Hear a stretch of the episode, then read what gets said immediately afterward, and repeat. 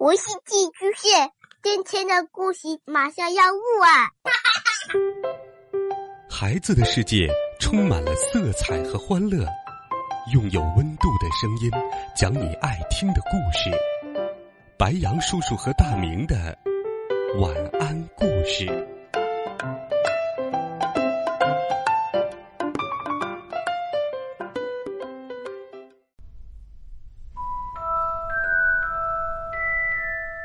小朋友们、同学们，晚上好！欢迎收听白杨叔叔讲故事。今天，白杨叔叔会继续带你走进哈利波特的魔法世界，一起聆听那些神奇好听的故事。一起来听《哈利波特与魔法石》第十四章：挪威脊背龙诺伯上。在之后的几个星期中，奇洛教授看上去确实脸色越来越苍白、消瘦，但并没有显出彻底垮掉的样子。每次经过三楼走廊，哈利、罗恩和赫敏都要把耳朵贴在门上，听听大狗路威是不是还在里面低声咆哮。斯内普整天在学校里大步流星的走来走去，脾气和往常一样暴躁。这无疑说明魔法石还是安全的。这些日子，哈利每次在路上碰到奇洛教授，都要给他一个含有鼓励意味的微笑。罗恩也开始劝说人们别再嘲笑奇洛的结巴。赫敏呢？除了魔法师之外，还操心着更多的事情。他已经开始制定复习计划，并在他所有的笔记上标出不同的颜色。哈利和罗恩本来满不在乎，但他不停的对他们唠叨，叫他们也这样做。赫敏，考试离我们还有好几百年呢，十个星期。赫敏反驳道：“不是好几百年。”对尼克勒妹来说，只是一眨眼的功夫。可是我们也没有六百岁呀，罗恩提醒他。而且不管怎么说，你为什么还要复习呢？你已经什么都知道了。我为什么要复习？你疯了吗？你知不知道，我们要通过这些考试才能升入二年级，他们是很重要的。我应该在一个月前就开始温习的。真不知道我当时是怎么了。不幸的是，老师们的想法似乎和赫敏是一样的。他们布置了一大堆家庭作业。复活节假期远不如圣诞节的时候那样充满乐趣。有赫敏在旁边背诵龙穴的十二种用途，或者练习魔杖的动作，你就很难轻轻松松的休息。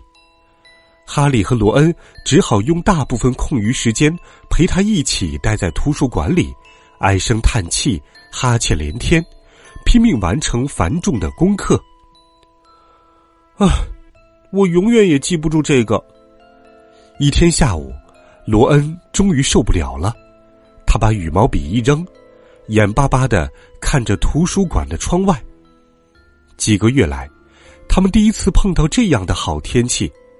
天空清澈明净，蓝的像勿忘我花的颜色，空气里有一种夏天即将来临的气息。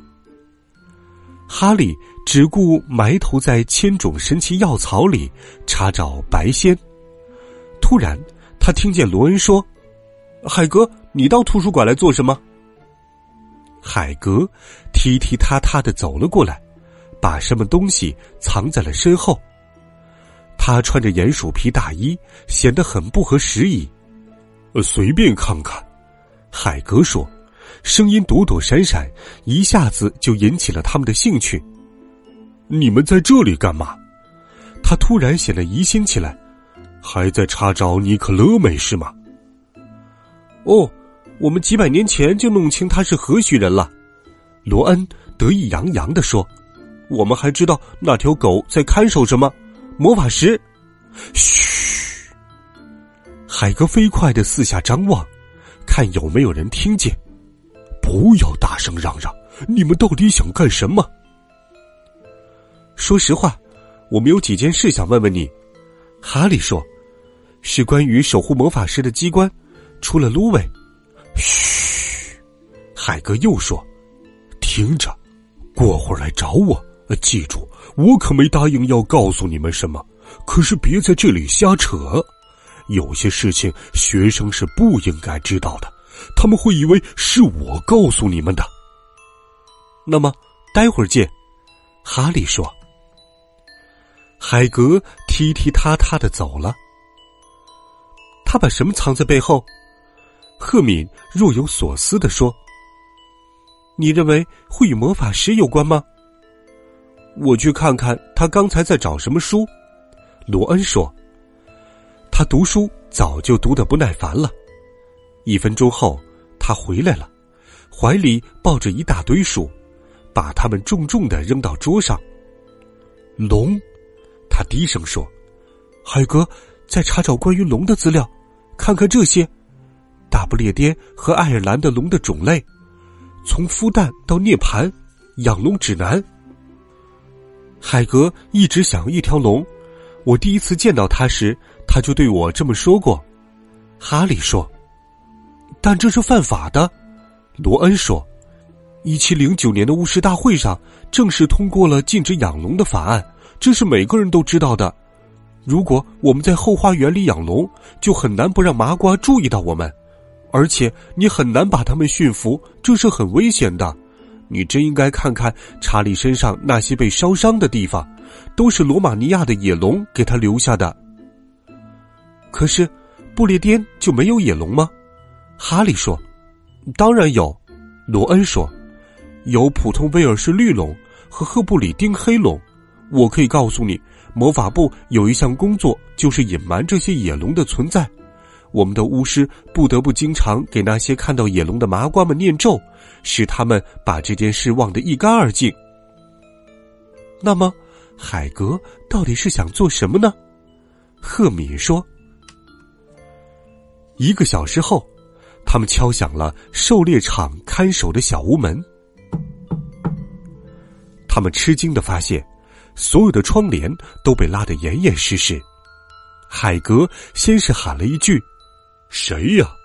才让他们进屋，接着又赶紧回身把门关上了。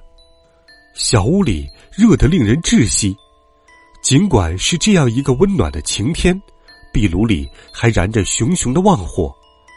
海格给他们沏了茶，还端来了白釉三明治，他们婉言谢绝了。这么说，你们有话要问我？是的，哈利说，没有必要拐弯抹角。我们不知道你能不能告诉我们，除了路卫以外，守护魔法师的还有什么机关？海格朝他们皱起了眉头。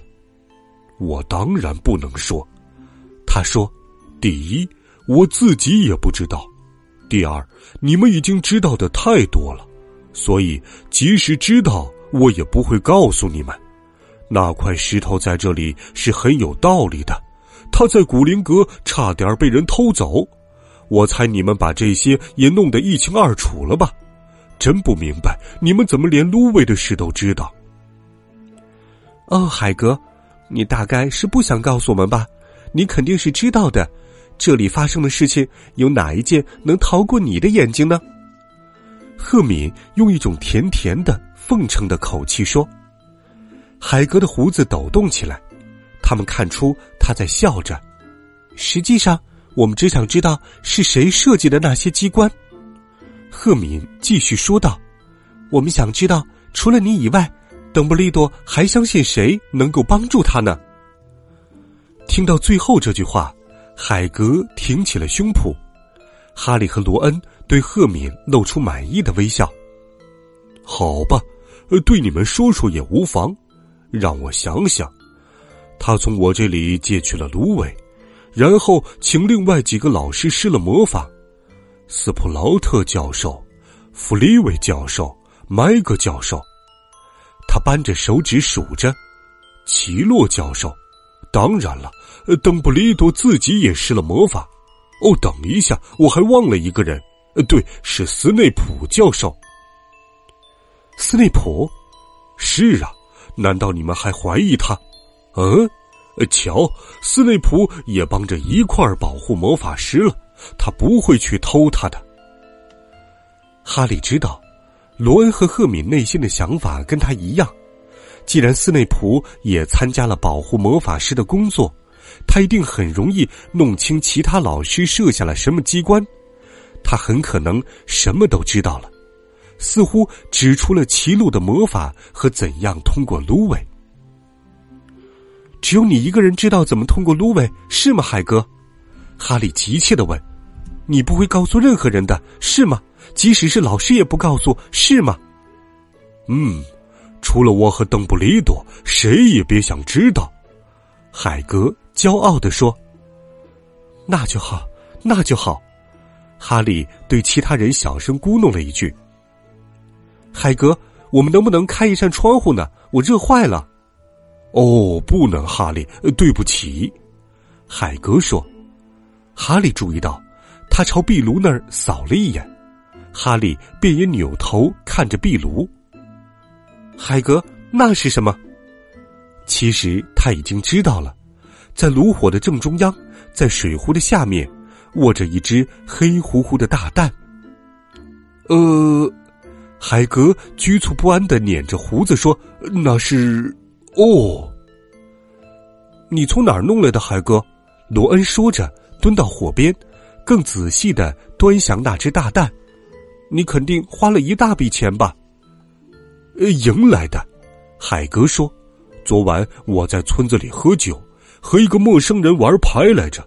说实在的。”那人大概正巴不得摆脱他呢。可是，等他孵化出来以后，你打算怎么办呢？赫敏问。哦，我一直在看书。海格说着，从他的枕头底下抽出一本大部头的书，从图书馆借来的，为消遣和盈利而养龙。呃，当然了，已经有点过时了，但内容很全。要把蛋放在火里。因为他们的妈妈对着他们呼气，你们看这里写着呢。等它孵出来后，每半小时喂它一桶白兰地加鸡血。再看这里，怎样辨别不同的蛋？我得到的是一只挪威脊背龙，很稀罕的呢。他看上去很得意的样子，赫敏却不以为然。海格，别忘了，你住在木头房子里，他说。但是海格根本没有听，他一边拨弄着炉火，一边快乐的哼着小曲儿。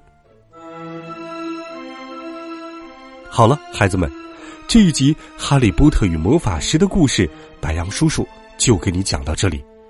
微信搜索“白杨叔叔讲故事”，每天都有好听的故事与你相伴。我们明天见，晚安，好梦。